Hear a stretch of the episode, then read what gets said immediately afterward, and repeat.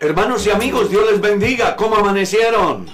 Qué alegría poderlos saludar en esta hermosa mañana del martes. Sí, Señor, es un privilegio muy grande el que tenemos, pues Dios ha sido bueno, es bueno y seguirá siendo bueno. Así que bienvenidos y además les agradecemos de antemano el abrirnos las puertas de su casa y de su corazón. Para todos ustedes, nuestro abrazo fraterno en Cristo. Y pedirles un favor. Ayúdenos a compartir para que podamos llegar a muchas más personas. Todos los días nuestra meta es llegar a más gente. Porque necesitamos que el mundo entero conozca la verdad del Evangelio. Así que, mi estimado pastor Sebastián, Dios le bendiga. ¿Cómo amaneció el día de hoy? Mi pastor, Dios lo bendiga. Muy buenos días a usted, a la hermana Mercedes. Muy bien, gracias a Dios. Muy contento de poder estar en este programa. Eh, para que todas las respuestas, todas las preguntas, perdón, incógnitas que tengan nuestros hermanos, nuestros oyentes, esta mañana puedan ser resueltas. Le invitamos de antemano que empiece a enviar sus preguntas. Pues ¿cómo le parece que ya aquí la hermana Mercedes tiene cualquier cantidad de preguntas que han llegado Sí, señor. y seguramente que irán llegando? Mi estimada hermana Mercedes, Dios la bendiga. ¿Cómo amaneció? Amén, pastor. Muy bien, gracias a Dios. Bendiciones para todos en esta hermosa mañana. Nuevamente con ustedes, llegando hasta sus hogares con este programa, El Pastor Responde. Tenemos muchas preguntas. Muchas, ¿verdad? Ya han pastor. hay- llegado. sí, hay hartas preguntas. Ahorita me estaba llegando una pregunta eh, por las redes sociales muy interesante que luego vamos a la respuesta. Pero comencemos con la primera. Pastor, la iglesia acepta enseñanzas calvinistas acerca de la, de la predestinación y la no pérdida de la salvación. A ver, el preexistencialismo es una doctrina bíblica. Usted la va a encontrar en la carta a los Efesios, eh, capítulo 1, donde encontramos que en él fuimos predestinados. La va a encontrar en Romanos capítulo 8, el versículo 28 en adelante. El preexistencialismo es una doctrina bíblica. Lo que pasa es que hay dos escuelas que plantean el preexistencialismo de manera diferente. Entonces, hay una escuela que lo plantea como proyecto de Dios realizado. Hay otra que lo plantea como proyecto de Dios a realizar. ¿Cuál es la diferencia?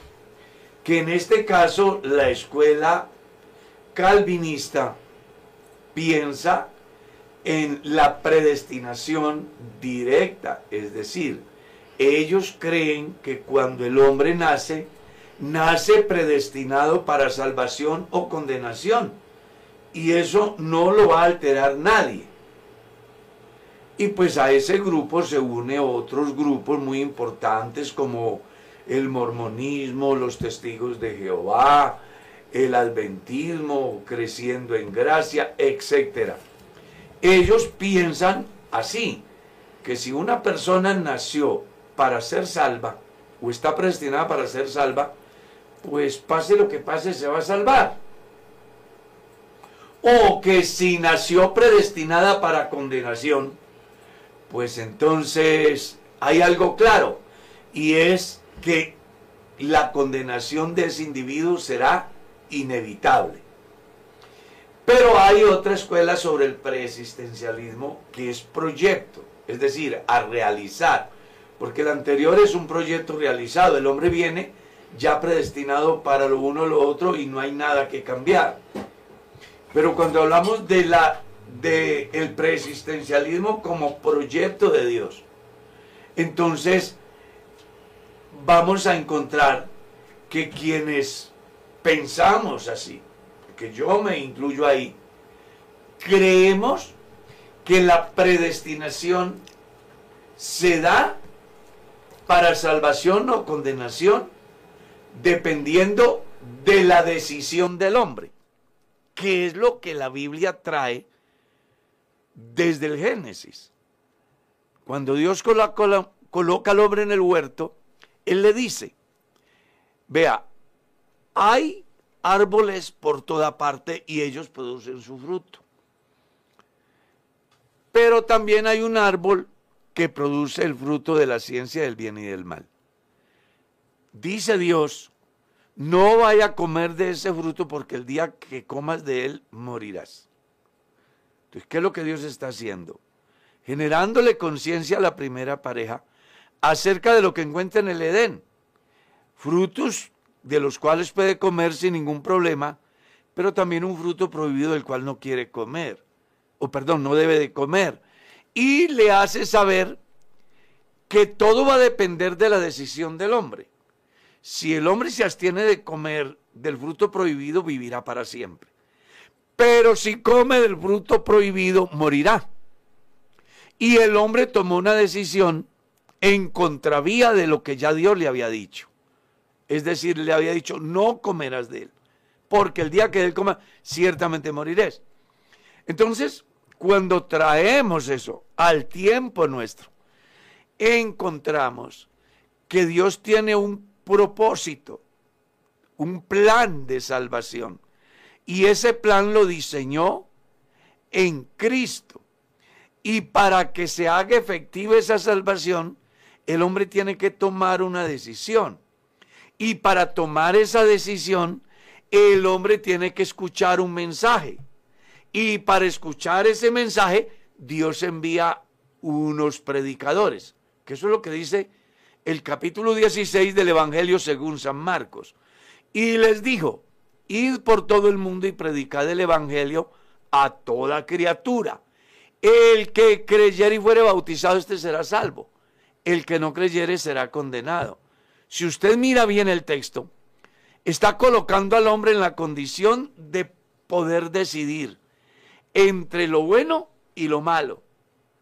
¿Ya? Entonces, quienes pensamos en el preexistencialismo como proyecto de Dios, creemos que hay una oferta de Dios para salvación, como dicen las Sagradas Escrituras, pero que es el hombre el que al escuchar la oferta decide si se acoge a ella o no. ¿Ya?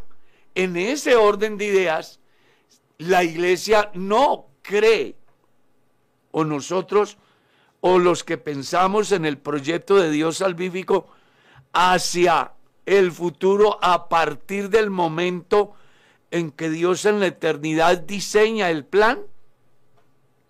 Pensamos que la salvación es posible en Cristo y solo se hará real cuando el hombre decida acogerse o tomar como solución al problema de su alma la obra que Jesucristo hizo en la cruz del Calvario.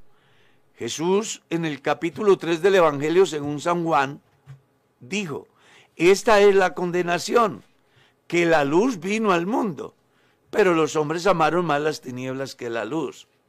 Observe que el hombre pudo escoger la luz, pero el hombre amó más las tinieblas que la luz. Pablo a Tito escribe, la gracia de Dios se ha manifestado para salvación a todos los hombres. Y si es para todos los hombres, ¿por qué unos se pierden y otros se salvan? Por la decisión que el hombre tome. Pastor, ¿qué opina usted acerca de una hermana que en estos días me decía, porque yo la he visto como muy quedada en la vida espiritual, casi no viene a la iglesia, y yo estaba hablando con ella y ella me decía, hermana, yo lo que creo es de que si Dios, me, si Dios tiene una persona para ser salva, así sea por medio de una enfermedad o algo, el Señor la salva. No es así, porque eso es culpar a Dios de la condenación de la gente. Y según el Evangelio dice que no es por culpa de Dios, sino por culpa del hombre que ama más las tinieblas que la luz. Lo que pasa es que los seres humanos no queremos asumir la responsabilidad ante el llamado de Dios. Dios nos llama a través del Evangelio y somos nosotros los que tenemos que decidir si aceptamos el llamado o no. Léalo en Apocalipsis 3:20. He aquí yo estoy a la puerta y llamo. Si alguno oye mi voz y abre la puerta, voy a entrar a él, voy a cenar con él y él va a cenar conmigo. Pero ese, eso es si el hombre escucha y abre la puerta. Pero si el hombre escucha y no abre la puerta, Dios no va a violentar esa vida. Dios respeta la decisión del individuo. Entonces, aquí lo que tenemos que aprender es a ser sensibles a la voz de Dios y entender que la oferta de salvación está. Que soy yo el que decido si recibo a Jesucristo como mi Salvador personal o lo rechazo. ¿Ya? Pero eso de que si Dios me tiene para ser salvo, Él hará lo que sea, olvídalo. Lo que se necesitaba para su salvación y la mía, ya fue hecho. Cristo murió por nuestros pecados y resucitó para nuestra justificación. De ahí para allá le corresponde al hombre decidir aceptar o rechazar. Amén, mi pastor. Eh, también. Un oyente nos hace una pregunta y nos dice, Dios les bendiga, mi pregunta es, la multitud de vestiduras blancas que aparece en Apocalipsis capítulo 7, del verso 9 al 17, ¿se refiere a Israel o se refiere a la iglesia? Hay una discusión muy interesante eh, al respecto. Y es que hay varias posturas. Yo quiero planteárselas. Usted las analiza. También les plantearé lo que yo pienso. Porque en muchos casos debemos de entender que las cosas son muy subjetivas. Y que además, pues, no es una doctrina coyuntural que afecte la salvación del cristiano. Porque en cualquier caso, desde el punto de vista nuestro, cuando esto se dé, ya la iglesia ha sido salva. Entonces, no habrá problema. Pero quiero plantearlo para que usted establezca las diferencias. Hay unos que dicen que esa multitud del capítulo 7, verso 9, son personas de todas las religiones del mundo que no son salvos en el periodo de la gracia y que en el periodo de la gran tribulación irán inclusive hasta el martirio, pues ya tienen conocimiento y entonces serán salvos. Esa es una corriente. Otra corriente es que los creyentes que hoy conocen el Evangelio por gracia y a causa de su dureza de corazón se quedan el día del arrebatamiento de la iglesia, pues que entonces se van a hacer morir y van a ser salvos. Otra corriente dice que son los israelitas de todo el mundo que va a llegar a esa época y se van a salvar. Así piensan algunos. ¿Qué pienso yo? Yo lo miro desde el punto de vista bíblico, partiendo de que la iglesia tiene relación en la tierra hasta el capítulo 4 del libro de Apocalipsis. A partir del capítulo 4 hasta el verso 19, la iglesia no vuelve a aparecer en el escenario terrenal. ¿Por qué? Porque a partir del capítulo 4 hasta el capítulo 19, la iglesia está en la presencia de Dios disfrutando de las bodas del Cordero, participando o recibiendo los galardones ante el tribunal de Cristo. Ese periodo de tiempo, que son siete años, que se dividen en dos etapas. Tres años y medio de una pretendida paz propuesta por el sistema satánico y tres años de grande tribulación que se va a dar en el momento en que se dé el cumplimiento de lo que está escrito en Apocalipsis 13, todo el capítulo. Ahora bien, es bueno que entendamos que la visión que Juan tiene de la multitud no la tiene en la tierra, sino en el cielo. Y en el periodo que tiene Juan la visión de la multitud vestida de ropas blancas en el cielo, en ese mismo periodo o tiempo está la gran tribulación en la tierra. O sea, en la semana 70 de Daniel, que, o lo que llamamos la gran tribulación, o lo que llamamos el aprieto de Jacob, hay dos eventos simultáneos, uno en el cielo o unos en el cielo y otros en la tierra. ¿Qué hay en el cielo? La iglesia recibiendo sus galardones. ¿Qué hay en el cielo? La iglesia casándose con el Cordero, porque somos la novia, futura esposa del Cordero. En ese escenario, Juan está viendo esa multitud. ¿A dónde? En el cielo. Mientras que en la tierra hay gran tribulación. Entonces, ¿qué es lo que yo entiendo?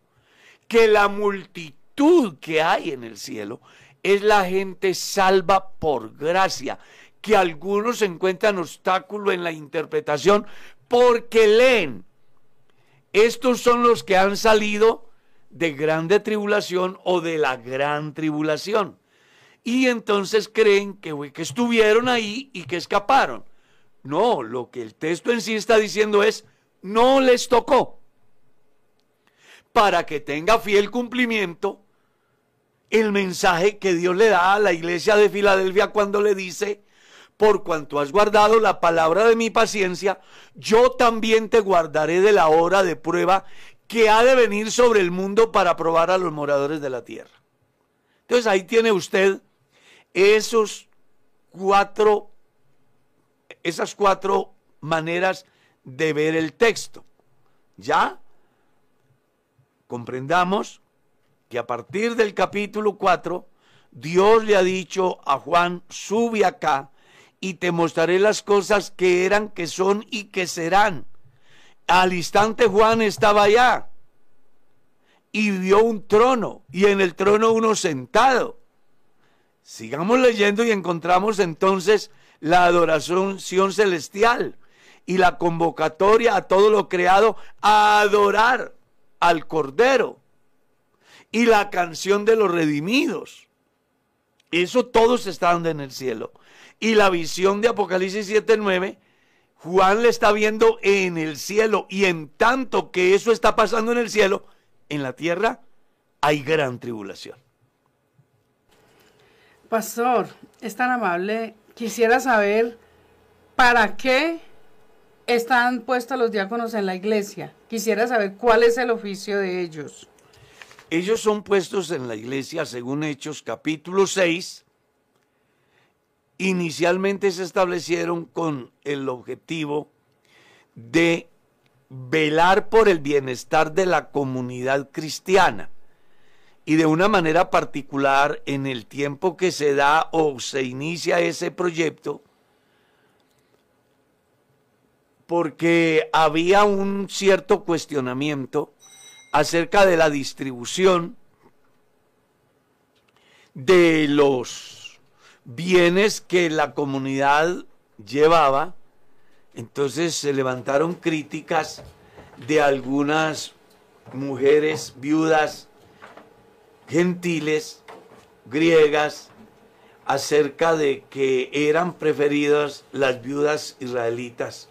Y entonces para evitar ese cuestionamiento, los apóstoles llegan a la conclusión de que no pueden dejar el ministerio de la predicación por dedicarse a distribuir remesas.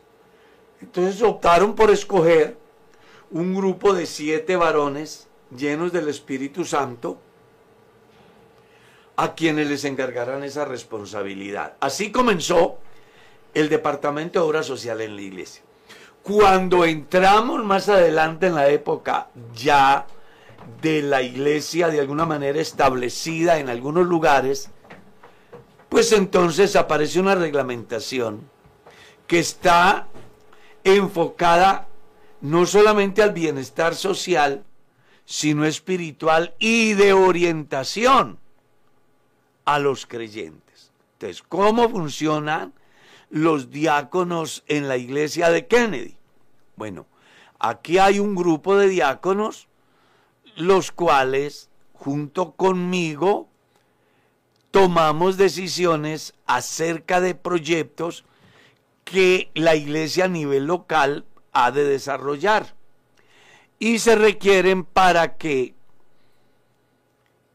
después de un análisis acerca de una propuesta, se pueda tomar la decisión no bajo el concepto de un solo individuo, sino bajo el concepto de un grupo que cada uno hace un aporte y en ese aporte pues buscan contribuir con el desarrollo y bienestar de la iglesia. Eso es en lo que tiene que ver en el campo administrativo. También pueden prestar servicio dentro de la iglesia en el campo de la dirección, de la predicación, de la enseñanza. También pueden participar en el campo de la orientación, de consejería y de visitación, que es la función que en sí desarrollan los diáconos en la iglesia en Kennedy. Amén. Amén, pastor. Eh, un oyente también nos pregunta, yo fui bautizada a los 12 años, pero lo hice solamente por mi papá. Ahora que soy adulta y he entendido bien qué es el bautismo, he querido bautizarme, pero me han dicho que no se puede. Hay algo que se debe de tener en cuenta ahí. Y es que ya la misma persona dice he entendido. O sea, que antes no entendía. Antes no entendía. Se hizo bautizar por presión, por, mm, conveniencia. sí, hay que analizar eso con mucha delicadeza porque, vea, hubo un tiempo, e inclusive hoy, hay algunos que bautizan a niños. Y cuando hablo de niños me refiero a personas que no están en condiciones de asumir responsabilidades en su vida devocional. Y los bautizan porque el papá y mamá les dicen que tienen que bautizar, no porque ellos se hayan convertido. El bautismo es para la gente que ha sido discipulada. En ese caso, pues yo no sé qué pensarán allá o cuál será mm, el móvil de lo que se está dando donde está la persona que tiene interrogante. Pero si una persona fue bautizada y hoy entiende qué es el bautismo y para qué es el bautismo, y entiende que fue bautizada, pienso yo, yo, yo, que no necesita otro bautismo. ¿Ya? Ahora bien, si la persona que fue bautizada niña o niño y no supo para qué era. Y al crecer se siente que no está bautizado o bautizada. Él o ella sí debe de acudir a su pastor y decirle, necesito que me enseñen, quiero participar de las clases prebautismales, quiero informarme a fondo de lo que es el santo bautismo.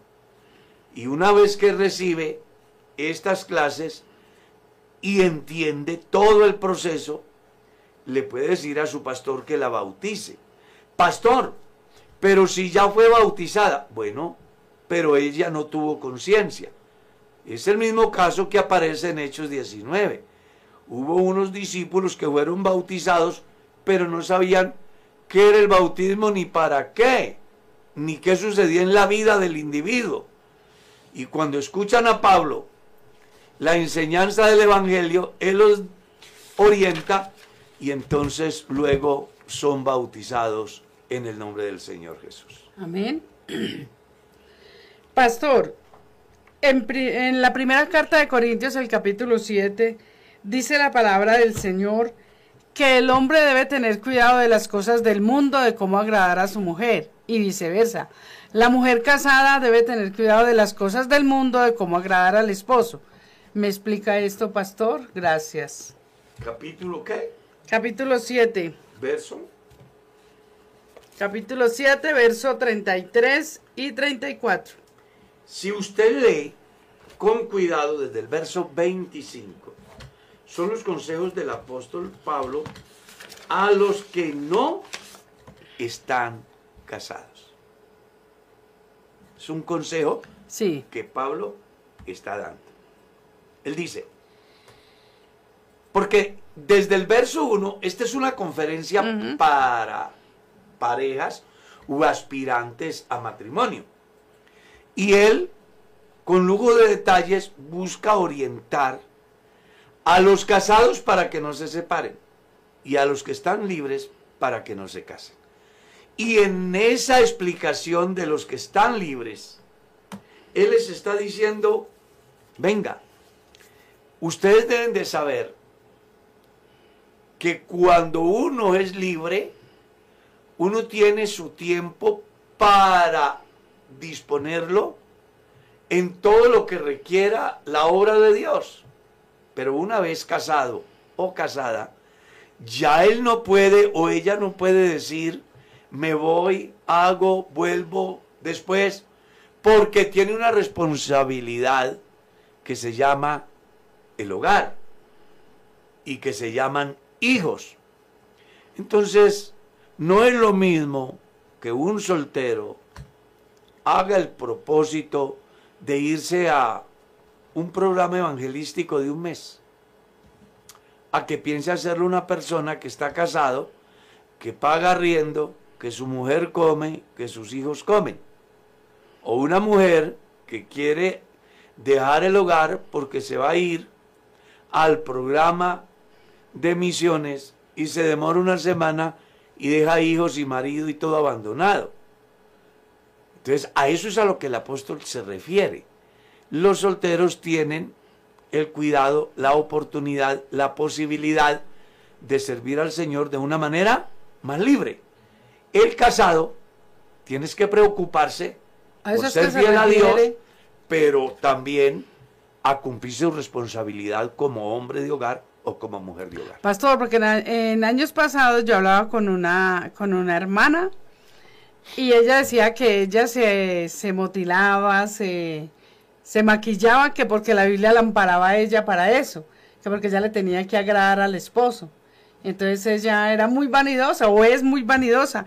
Y ella decía, es que a mí la Biblia me ampara para, para todo esto porque yo tengo que tener cuidado de las cosas del mundo, de agradar a mi esposo. Yo estoy seguro que hay muchas cosas que al esposo le agrada y ella no las hace.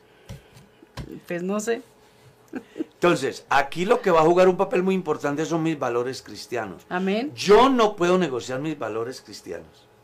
Yo soy cristiano. ¿Cómo así que porque mi pareja se sienta bien yo hago lo que va en contravía de mis principios?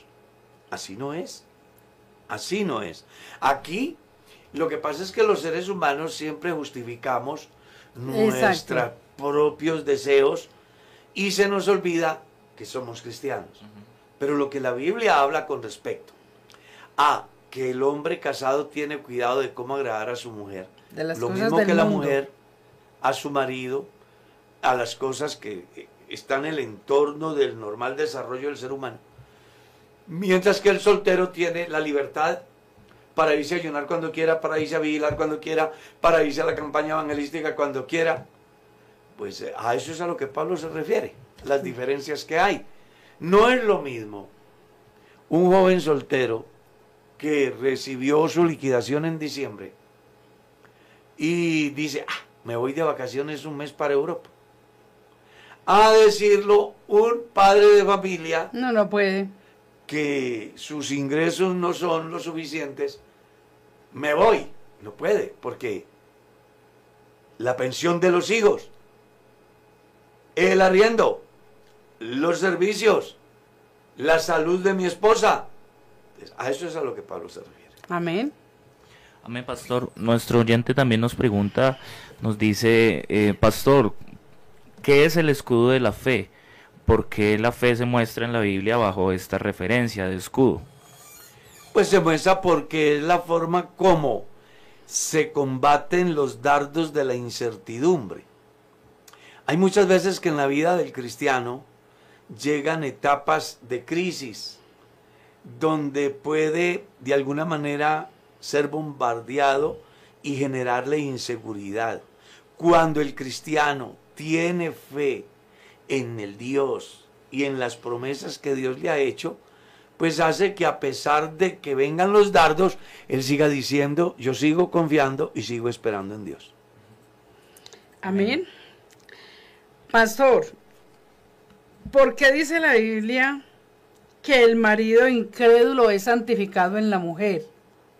¿Por qué? O sea que con que mi marido sea creyente yo voy a ser salva.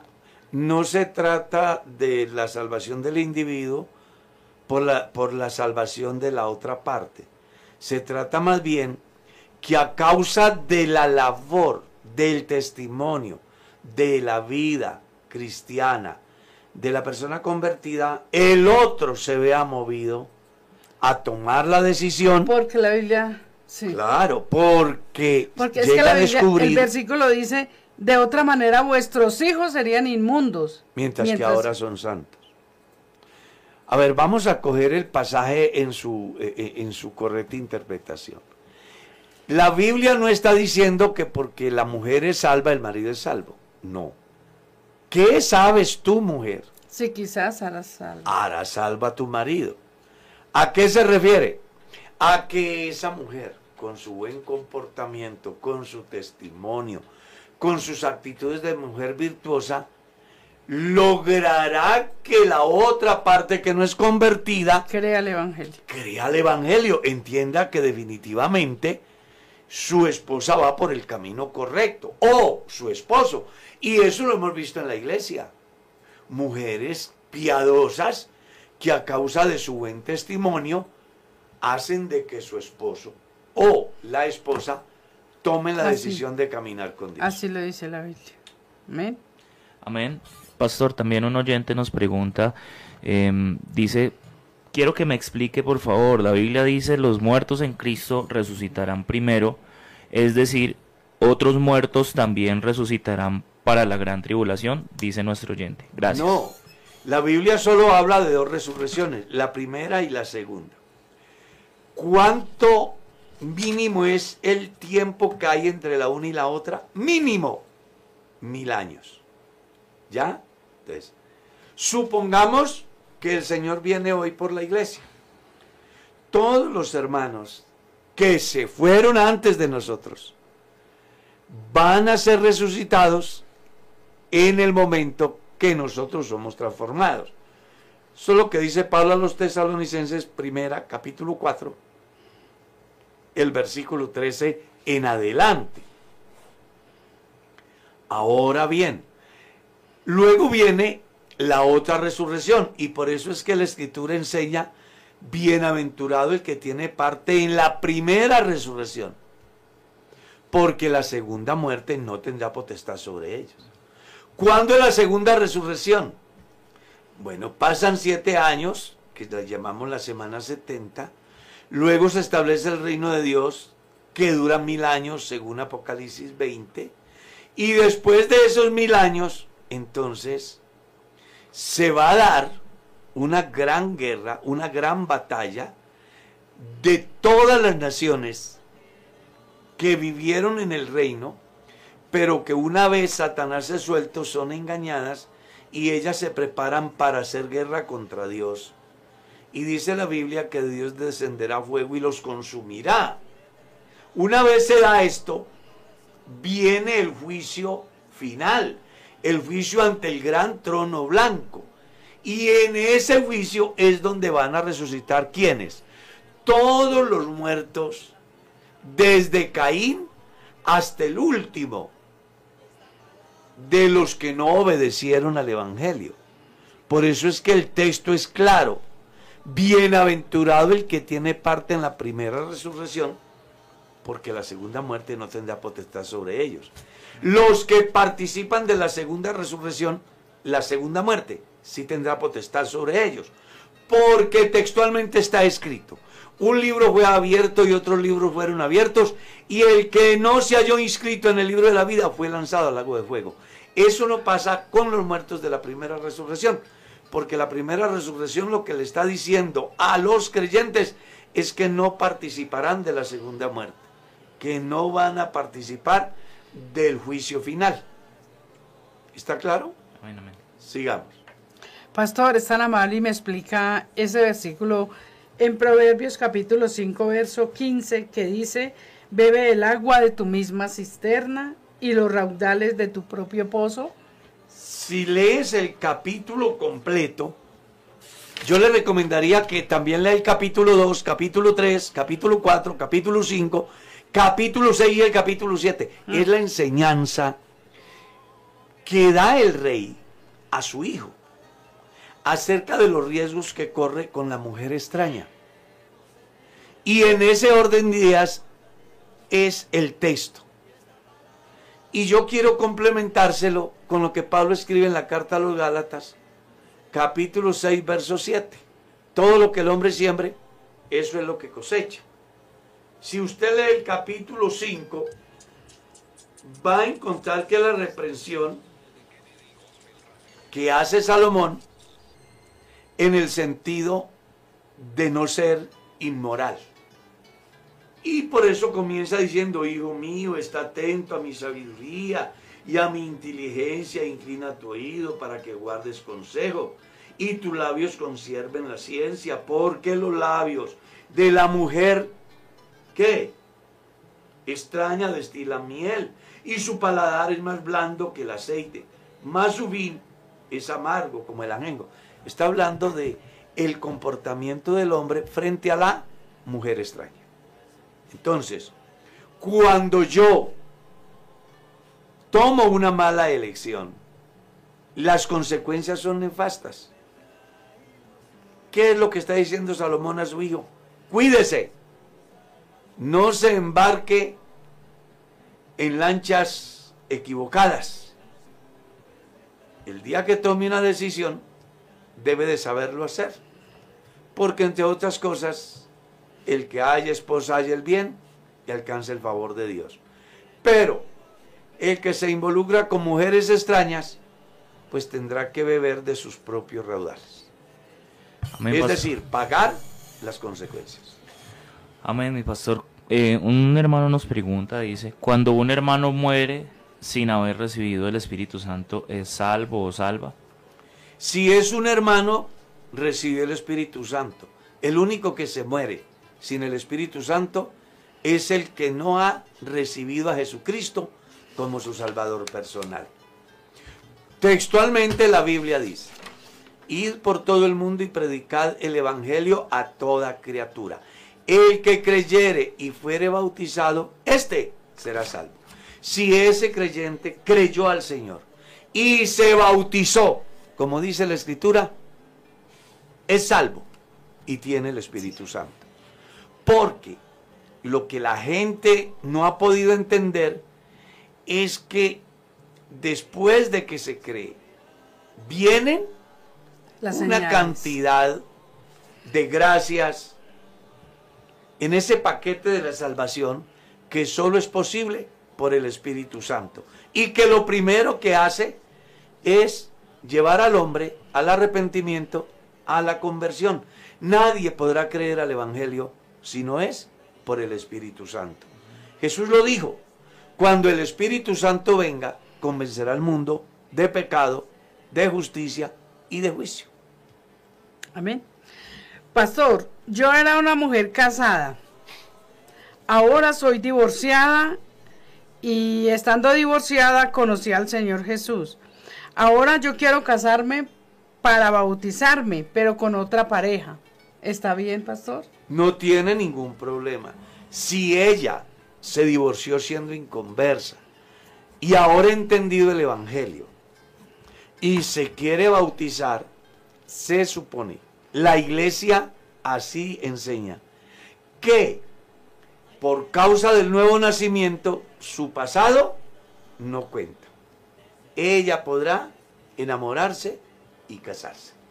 Aclaro, si creyó al Evangelio después de ser divorciada y se bautizó después de ser divorciada. Hay una diferencia Sí, ella dice que está divorciada. Eso. Hay una diferencia entre la persona que viene del mundo divorciada a la persona que quiere divorciarse habiendo sido cristiana.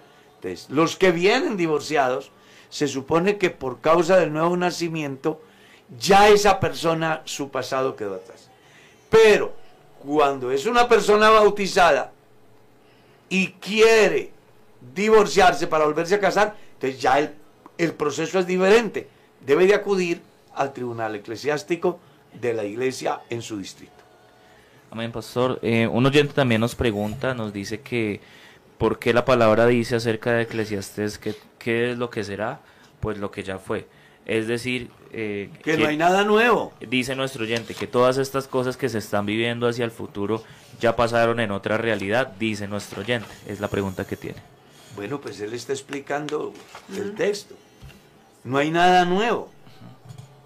¿Qué es lo que será lo que antes fue? Ya. Uno hace hablar de hoy de la ingeniería, de la arquitectura, pero cuando usted va a los diseños de las pirámides de Egipto, sus diferentes compartimientos, todo eso, pues uno se da cuenta de que usaron una ingeniería de muy alto nivel y utilizaron elementos para mover aquellas partes y ubicarlas y pegamentos del tiempo Así que cuando alguien hace hoy algo de mucha durabilidad, no es el primero, ya fue en el pasado. ¿Sí? Cuando alguien hace un rascacielos, ya fue. Pregunte por la Torre de Babel, cuya filosofía era llegar al cielo mismo. Eso es a lo que se refiere. No hay nada nuevo. A eso es a lo que el sabio Salomón se refiere. Pastor, es tan amable y me explica, eh, porque usted hablaba ahorita de los hijos. Dice la Biblia que el reino de Dios es de los niños, que porque de los tales es el reino de Dios. Pero también dice lo contrario, vuestros hijos serían inmundos, ninguna cosa inmunda entra en el cielo. Pastor, es tan amable y me explica. Claro, con mucho gusto. Es que hay que entender el texto del Evangelio. El Evangelio no dice de todos sino de los tales. ¿De cuáles? De los que le presentaban al Señor. ¿Y quiénes presentan los niños a Dios? Pues los que creen. Las personas que no creen no presentan sus hijos a Dios. A eso es a lo que la Biblia se refiere. Ya, amén. Pastor, nos dice también nuestro oyente, un hermano que está eh, viviendo con una persona que no es su esposa, que está en, fornicación, pide oración para irse del país con ella, pero no ha querido cambiar y poner su vida en orden. ¿Esa oración tiene algún efecto? Primero no es un hermano. La Biblia dice que se aparten de aquellos que llamándose hermanos viven en esa condición. No es un hermano, es una persona que está apartada. Entonces, primero no es un hermano. Segundo, no tiene sentido orar por alguien que persiste en lo malo. Porque es que hay mucha gente que a toda hora vive diciendo, ore por mí, ore por mí, y él no hace lo que tiene que hacer. No, hay que orar por la gente, pero la gente tiene que hacer lo que le corresponde. ¿Ya? Entonces ya ahí hay que pensar las cosas. Una persona que vive en adulterio un seis meses, un año y sigue oyendo el Evangelio, y sigue viniendo a los cultos y pasan cinco años y sigue en la misma y diez años y sigue en la misma y solo cuando le dice que le falta ocho días por fin dice me separo de ella o de él. No, las personas tienen que aprovechar la oportunidad que Dios les da. Y si es una persona que fue bautizada, es lo que tienes que reconciliarse con Dios y reconciliarse con su pareja. La persona que tiene a su lado no es la persona con la cual él se comprometió ante Dios y ante la ley. Y si vive en ese desorden, pues bíblicamente no se le puede decir hermano. Pastor, mi mamá quiere bautizarse, pero no quiere que, le, que sus hijos se den cuenta. Eh, ¿Es malo esto? creo que es la posibilidad que ella tiene para generar conciencia en su familia acerca del privilegio de la salvación. Ella debería no solamente hacer que su familia se dé cuenta, sino invitarlos. Porque a través de ese evento Dios puede tratar con su familia y ellos pueden abrazar la fe que ahora su mamá está abrazando. En consecuencia, no le queda bien hacerlo en secreto. Pues cuando uno toma una decisión de tan grande importancia, lo mejor que puede hacer es que todo el mundo se dé cuenta de que yo he tenido un encuentro real y personal con Dios. Amén. Dice nuestro oyente pastor, eh, si para Dios un año es como, perdón, si para Dios un día es como mil años, ¿cómo serían los mil años después de la gran tribulación? Yo puedo decirle lo que la Biblia dice. Mil años para el Señor son como un día o como una de las vigilias de la noche. No puedo decirle lo que sea de ahí para allá, porque pues no existe en la Biblia manera de definirlo de otra forma que eternidad. Y cuando la Biblia habla del tiempo que menciona mil años como un día o como una de las vigilias, simplemente lo que nos está diciendo es que Dios no está sometido al tiempo como nosotros. Nosotros tenemos principio y tenemos fin. Dios no tiene principio ni tiene fin. Dios resume, resume la, la eternidad pasada y futura en un eterno presente. Por eso el escritor a los hebreos dice, Jesucristo es el mismo cuando, ayer, hoy y por los siglos. Entonces, para Dios no cuenta el tiempo. El tiempo cuenta para usted y yo. Y lo que el texto está diciendo es eso, que para Dios no cuenta el tiempo. Amén, amén. Pastor, esta amable y me explica en qué momento se cumple la Biblia cuando dice que es por causa de fornicación que me puedo casar de nuevo. No, no, no entendí bien el pasaje, el- el- la pregunta. Dios le bendiga. Por favor, me explica en qué momento se cumple la Biblia cuando dice que es por causa de fornicación que me puedo casar de nuevo. No sé si la persona estará confundida con dos pasajes que son similares pero que son diferentes. El de San Mateo capítulo 19 hace alusión a una pregunta, Jesús responde una pregunta sobre el divorcio. Y entonces él dice que el matrimonio tiene una finalidad, que solo hay una causal por la cual una persona puede aspirar al divorcio y es por fornicación. Entiendas esa palabra que viene del griego porneía, que equivale a pecados sexuales, en contra de la unión que un hombre ha tenido con una mujer o una mujer con un hombre. Eso es una cosa.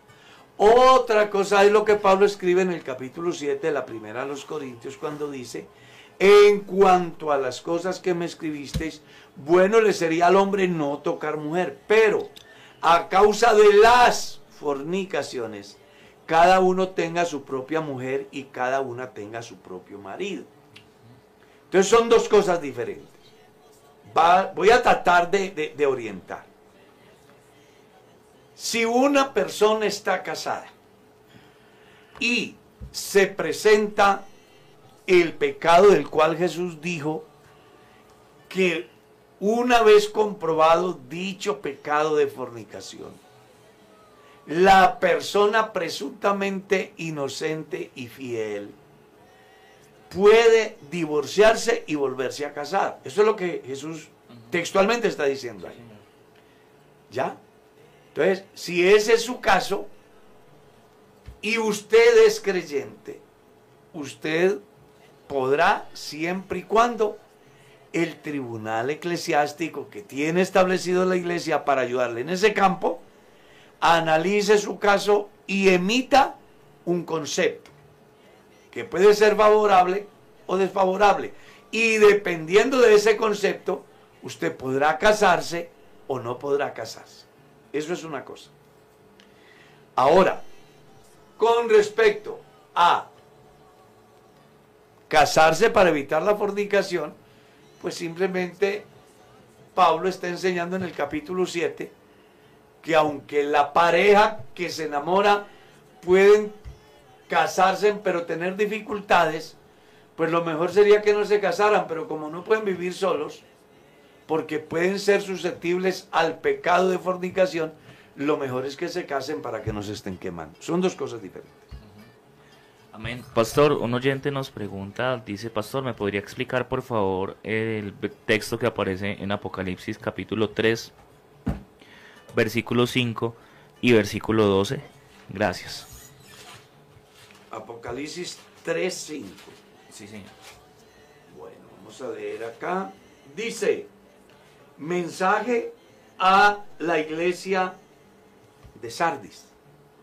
La iglesia muerta, pero con un remanente fiel. Y el versículo que él cita es, el que venciere será vestido de vestiduras blancas y no borraré su nombre del libro de la vida y confesaré su nombre delante de mi Padre y delante de sus ángeles. ¿Sí? Sí, señor. El versículo 5 y el versículo 12 también quiere que... Al que venciere, yo le haré columna en el templo de mi Dios y nunca más saldrá de allí. Y escribiré su nombre sobre él, el nombre de mi Dios y el nombre de la ciudad de mi Dios, la nueva Jerusalén, la cual desciende del cielo de mi Dios y mi nombre nuevo. El que tiene oído oiga lo que el Espíritu dice a las iglesias. Dos cosas que debe tener en cuenta. Son dos mensajes diferentes.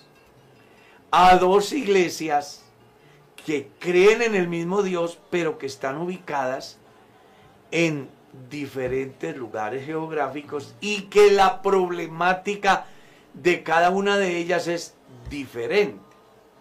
En razón a eso es a lo que se da el texto. Y la convocatoria de Dios a ambas es a que replanteen lo que tienen que replantear y una vez que lo replanteen y perseveren, entonces tendrán un premio. Al primero le hará que se vista de vestiduras blancas y tiene una garantía. Su nombre estará en el libro de la vida y el nombre de ese creyente será confesado delante de mi Padre. Al otro creyente o a los otros creyentes que es de la iglesia de Filadelfia, que está hablando de una iglesia en avivamiento, dice que una vez que venza, le haré columna en el templo de mi Dios y nunca más saldrá de allí. Le está garantizando eternidad. Y con respecto al nombre, pues está hablando de ese buen nombre que ha sido invocado en nosotros. ¿Ya? El cual nunca jamás dejará de estar en la vida del creyente. Leamos el texto, al que venciere yo le haré columna en el templo de mi Dios, y nunca más saldrá de allí, y escribiré sobre él el nombre de mi Dios. ¿Y cuál es el nombre de mi Dios? Pues el nombre de Jesús. ¿Y cuándo se da eso? Cuando la persona es bautizada en el nombre de Jesucristo, ese hombre o esa mujer llega a ser parte del cuerpo de Cristo llevando el nombre del Señor Jesús invocado en su vida. Precisamente a eso es a lo que se refiere. Amén. Amén. Pastor, si Caín mató a Abel, ¿cómo hizo para tener familia? ¿Se unió con la familia de Adán y Eva? Caín tomó una de sus hermanas si lees bien el capítulo 5, encuentras de Génesis, vas a descubrir que Adán engendró hijos e hijas. La procreación en aquel tiempo no estaba regulada por normas. La única ley que había era crecer y multiplicarse entre ellos. Entonces, ¿de dónde tomó Caín mujer? De una de sus hermanas. Dice la Biblia que Adán engendró hijas e hijos. Amén, pastor, nos dice un oyente también que si pudiese explicarle Apocalipsis 10, capítulo 10, versículo 10. Pues eh, creo que ese pasaje ya, esa ya le habíamos dado respuesta. A Juan se le ordena profetizar nuevamente. Ujú. La voz que oí del cielo hablar otra vez conmigo y dijo, ve y toma el librito que está abierto en la mano del ángel que está en pie sobre el mar y sobre la tierra. Y fui al ángel diciéndole que me diese el librito y él me dijo, toma y cómelo. Y te amargará el vientre, pero en tu boca será dulce como la miel. Entonces tomé el librito de la mano del ángel y lo comí y era dulce en mi boca como la miel. Pero cuando lo hube comido, amargó mi vientre. Y él me dijo, es necesario que profetices otra vez sobre muchos pueblos, naciones, lenguas y reyes. El pasaje en sí está explicando la misión de Juan, según la visión. ¿Cuál era? Predicarle a pueblos, naciones, lenguas y reyes. ¿Y cómo se cumple? Hoy, cuando cada persona está leyendo este libro y mañana cuando cada persona lo lea. El mensaje es claro. Dios llama a Juan a profetizar. Amén, amén. Y la profecía está relacionada con transmitir lo que Dios quiere que el pueblo conozca. Por eso, hoy estamos aquí y tenemos la palabra profética más segura. ¿Alguien quiere saber sobre la profecía de Juan? Lee el libro de Apocalipsis.